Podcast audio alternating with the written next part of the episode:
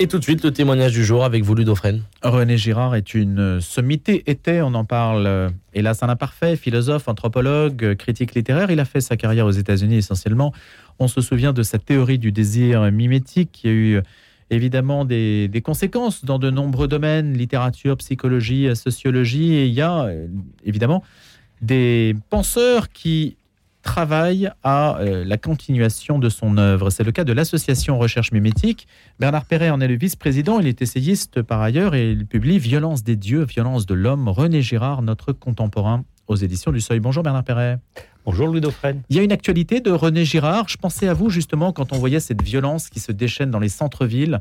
Le maire de Rennes, par exemple, qui demande euh, des effectifs policiers supplémentaires et qui s'étonne d'un vandalisme absolument sidérant aujourd'hui.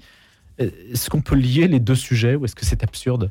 La violence est un sujet permanent. En réalité, on ne peut pas dire que la violence euh, ait jamais vraiment quitté euh, l'actualité. Elle revêt des formes très différentes.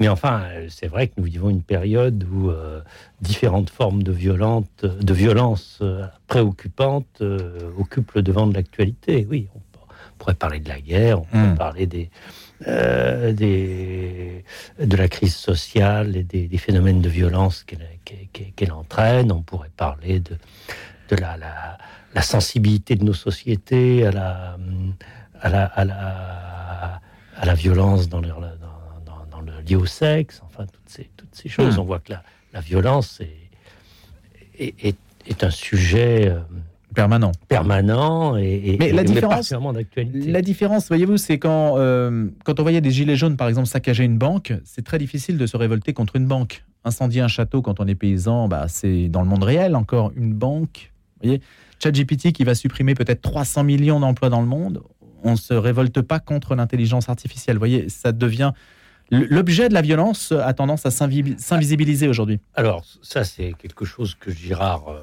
évidemment, euh, montre très bien, c'est le caractère transférable de la violence.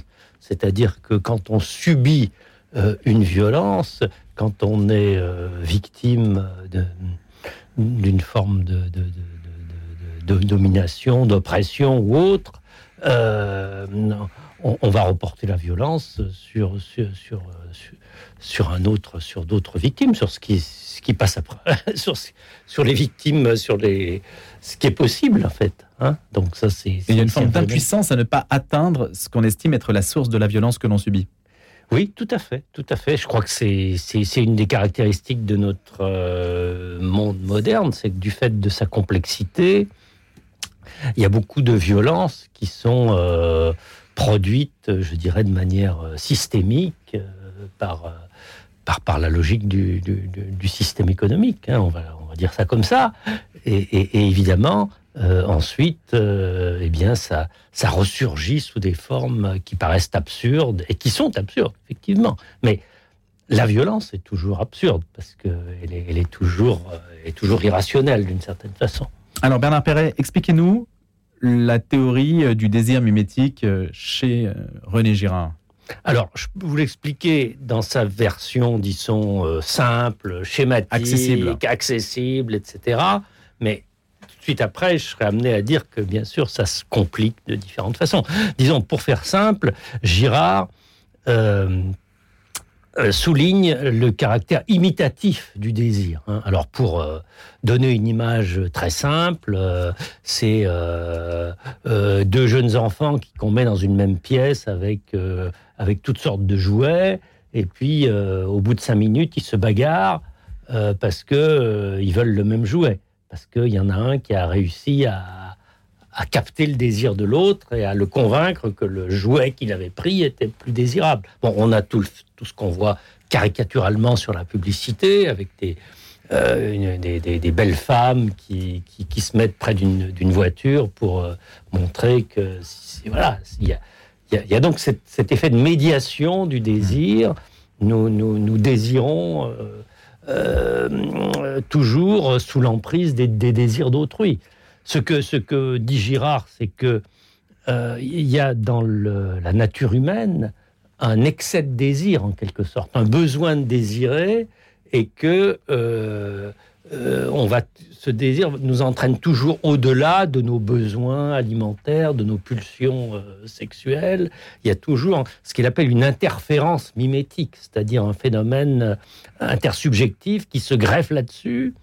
Et je crois que l'idée importante à retenir, ça n'est pas que tout désir est purement imitatif, etc. Il y a plein, de choses qui, entrent en ligne de compte dans le désir, mais en tout cas, ce qu'il y a de plus humain dans le désir, ce qui est à la fois le plus intéressant, le plus créateur sur le plan culturel et en même temps le plus dangereux, le plus porteur de, rivalité et de violence, c'est ce qu'il y a de plus mimétique. C'est-à-dire l'élément mimétique du désir, c'est ce qu'il y a de plus humain dans le désir et ce qui est à la source, on va dire, le problème du désir, son lien avec la rivalité, avec la violence et finalement avec tout le le développement de la culture. Mais le support, cet élément mimétique, peut être tout et n'importe quoi?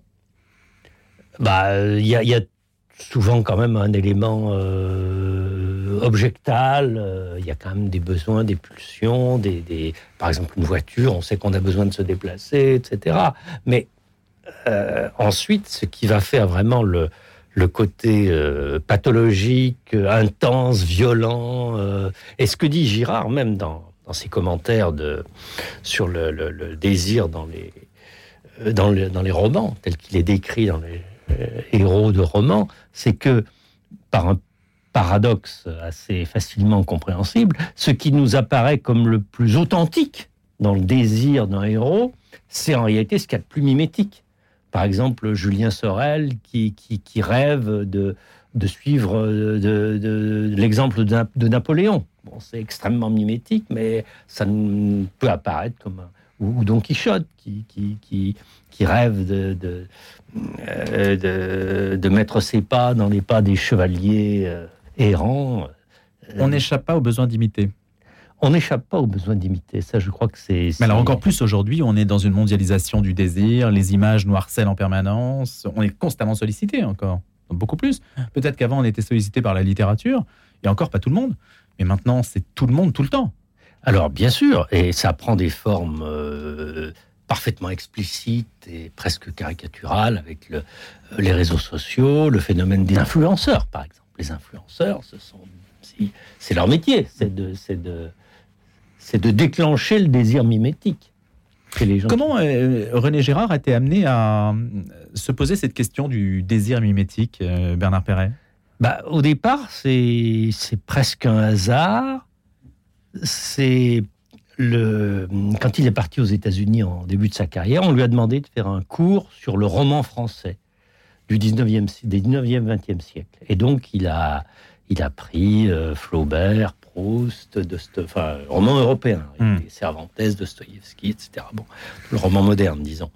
Et, et il a découvert qu'il y avait une structure, que les grands romanciers euh, mettaient au jour une structure, euh, la structure mimétique du désir. C'est-à-dire que les héros sont des, euh, en réalité des anti-héros parce qu'ils se, ils se fourvoient dans des désirs euh, mimétiques qui les amènent à la catastrophe. On a donc cette structure commune et qui débouche sur ce que Girard appelle la conversion romanesque, c'est-à-dire la, la, la, lucidité du grand romancier l'amène à montrer euh, son héros jusqu'au bout de son parcours quand il découvre que son, son ces désirs mimétiques sont illusoires, et le mènent à la catastrophe.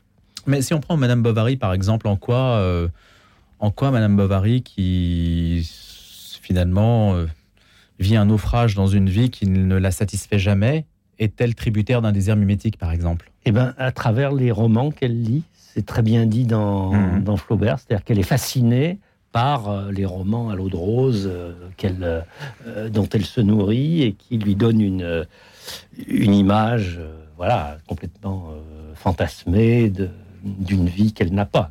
Et finalement, aujourd'hui, c'est peut-être, enfin, de tout temps, c'est peut-être ça, c'est ce décalage entre la, vie qui est la nôtre et la vie rêvée. Il y, a, toujours un écart que la littérature comble, peut-être par le déclenchement du fantasme. Oui, bien sûr. La, On vit de ça. La littérature a ce, a ce rôle, mais elle a aussi le rôle de dévoilement, c'est-à-dire la grande littérature c'est la littérature qui ne se contente pas de faire miroiter des fantasmes, mais qui, qui, qui les déconstruit. C'est ça qui caractérise pour Girard la, le, grand, le grand écrivain, le grand romancier, c'est celui qui va jusqu'au bout de l'exigence de vérité que comporte l'écriture. On ne peut pas écrire de grandes choses si on n'est pas animé par euh, un souci de, de révéler le réel. Et donc, pour Girard, la fiction, la grande fiction, est même supérieure aux sciences humaines parce qu'elle découvre des choses que les, que les théoriciens... Au tréfonds de l'âme, en fait. Hein. Voilà, voilà, voilà. Parce qu'elle s'intéresse à des, à des rapports sociaux concrets, à des, à des réalités humaines concrètes, et est obligée donc de les décrire avec euh, une grande honnêteté et, de faire surgir des choses que les, que, les théories euh, éventuellement ne, ne, voient pas. René Girard, on l'associe, euh, en tout cas pour la pensée chrétienne, au bouc émissaire. Oui. Dans la théorie du désir mimétique, il y a, y a, y a du christianisme également dedans ou pas? Bien sûr, parce que euh, Girard montre que euh, dans la Bible, toute l'anthropologie mimétique est présente.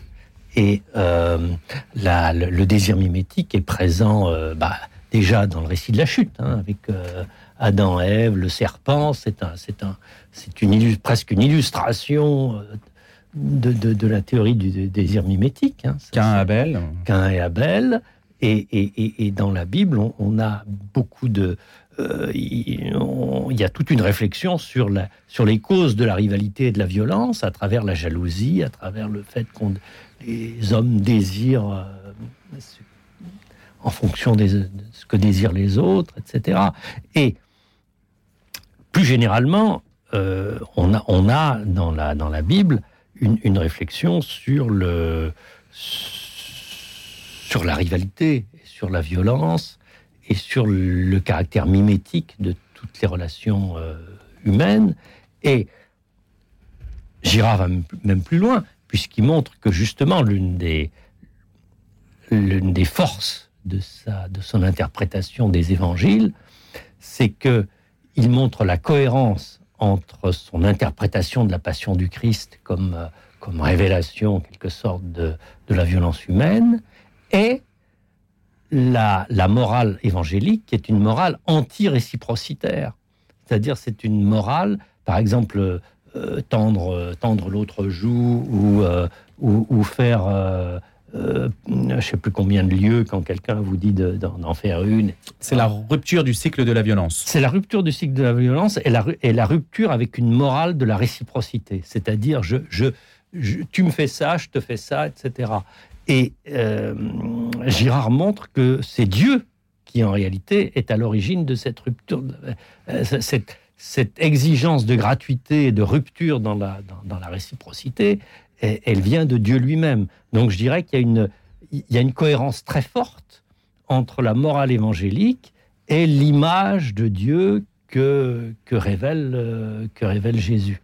Bernard Perret, je rappelle, vous êtes euh, vice-président, hein, si je ne me trompe, de l'association Recherche Mimétique. Quelle est la part aujourd'hui, l'importance de René Gérard dans le, champ intellectuel le monde universitaire, c'est peut-être un peu vaste comme question, parce qu'on a le sentiment que les modes, euh, les modes de pensée universitaire aujourd'hui ne sont pas tellement sur le, versant de sa pensée, mais sont plutôt sur d'autres euh, d'autres caps, d'autres préoccupations? Oui, alors vous savez, c'est nul n'est prophète en son pays.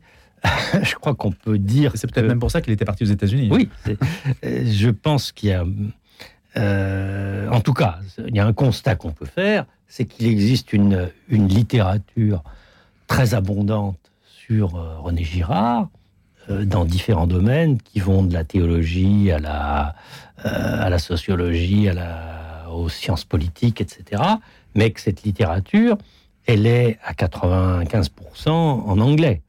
C'est-à-dire qu'il y, a, une, une influence mondiale de René Girard, euh, mais euh, qu'on ne retrouve pas vraiment en France. Et pourquoi?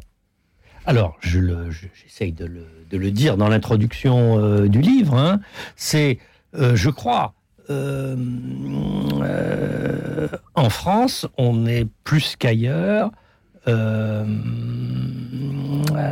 lié à, ce, à ce clivage entre la, la foi et la raison. C'est-à-dire, il y a, il, y a il y a, le domaine de la théologie, des, des, du christianisme, etc. Et, et, et, par ailleurs, le domaine des, des, sciences sociales, des sciences humaines sérieuses, où on doit surtout ne pas faire état de ses convictions religieuses, etc. Donc, cloisonnement très fort. Or, un cloisonnement, voilà, le cloisonnement entre ce qui relève de, de, de, de la religion, de l'expression d'une conviction religieuse, et même du sacré, et même du sacré, et euh, la, la, science avec un grand S, etc. Et euh, je ne veux pas dire que ça n'existe pas ailleurs, mais sans doute beaucoup moins. Euh, dans, dans, quand on va dans une université en Allemagne, aux États-Unis ou autre, on voit qu'il y a souvent une plus grande fluidité dans toutes ces, dans toutes ces domaines. Il y a des théologiens qui peuvent être invités dans des départements de sciences sociales, etc. Et, ce mélange, c'est cette, relation très forte, c'est ce refus de Girard de, de séparer sa, sa lecture des évangiles, sa lecture croyante des évangiles et sa réflexion anthropologique, je dirais qu'elle gêne autant les théologiens que, les, que le monde des sciences sociales, en France. En France. C'est-à-dire que je dirais que la, la, réception proprement théologique de Girard est quand même faible en France au regard de ce qu'elle est, par exemple, aux États-Unis, en Angleterre, etc. Où il y a Mais depuis 2015, depuis sa mort en 2015, il y a des choses qui ont bougé. Est-ce que votre association, est-ce qu'il y a une mode, des colloques, des choses comme ça qui s'organisent un peu en France quand même? Oui, oui, oui. Il y, a, il y a toute une activité. Mmh. Euh, euh, L'association de recherche mimétique, euh, c'est assez active et on organise régulièrement. Il y a des productions. Régulièrement des colloques, des productions.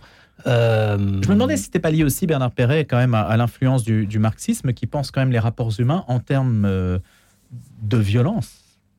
Il y a des violences de, de l'oppresseur et puis il y a la violence que subit l'opprimé. On a l'impression que la violence oui. est aussi... Au... Mais, mais pas, dans un, pas, pas dans une optique de dépassement de la violence et de compréhension de cette violence, mais de résolution des conflits sociaux par la violence. Alors, je crois que vous avez raison. Il y a un phénomène... Euh qui est, qui est dérange dans ce tableau Oui, qui est, qui est, même plus profond que le marxisme, je pense plus plus antérieur au marxisme, qui est qui est peut-être qu'il faudrait remonter à Rousseau, même avant peut-être, Mhm. mmh. etc. C'est la la tendance à penser la violence à partir de la domination. C'est-à-dire qu'en France, on, très présent aujourd'hui. On pense, Hyper on, présent. on pense la violence à partir de la domination, de la, de, de, de, euh, de la dissymétrie des rapports sociaux, de l'oppression, etc. Bien entendu, c'est pas complètement faux non plus, hein, Mhm. mmh. mais en tout cas, Girard lui prend exactement le contre-pied en disant en, en, en mettant l'accent sur le fait que la violence est essentiellement un phénomène réciproque. C'est-à-dire que quand on est impliqué dans un phénomène de violence quel qu'il soit, on court le grand, grand risque d'être soi-même une partie du problème. Et en réalité, on est presque toujours une partie du problème. Parce que la violence ne nous laisse pas indemne et que euh, la violence, quelqu'un qui entre dans une... Il y a cette volonté de ne pas rejeter la violence sur un de ne pas s'exonérer de la violence. Voilà, on ne peut pas s'exonérer de la violence parce que euh, la violence est, est, toujours vécue comme un, en réalité comme un phénomène réciprocitaire. Il suffit de le voir aujourd'hui. Euh, même, euh, même la Russie, quand elle parle de la guerre, se, se présente comme une victime. On ne peut pas mmh. aujourd'hui parler de tenir un discours quelconque sur une, euh, une, une, situation de violence où on est impliqué sans, sans commencer par dire qu'on est une victime. Mmh. Donc il y, une, il y, a une réciprocité qui est d'emblée présente dans la, dans, dans la, violence. Merci Bernard Perret de nous avoir euh, quelque peu éclairé sur l'œuvre de René Girard qu'on retrouvera dans euh, cet ouvrage Violence des dieux, violence de l'homme, René Girard, notre contemporain au seuil. C'est préfacé par Jean-Louis Schlegel, qui vient aussi de temps en temps sur notre antenne. Et puis je rappelle que vous êtes euh, socio-économiste français. Merci Bernard Perret d'être venu ce matin et vice-président de l'association Recherche Mimétique.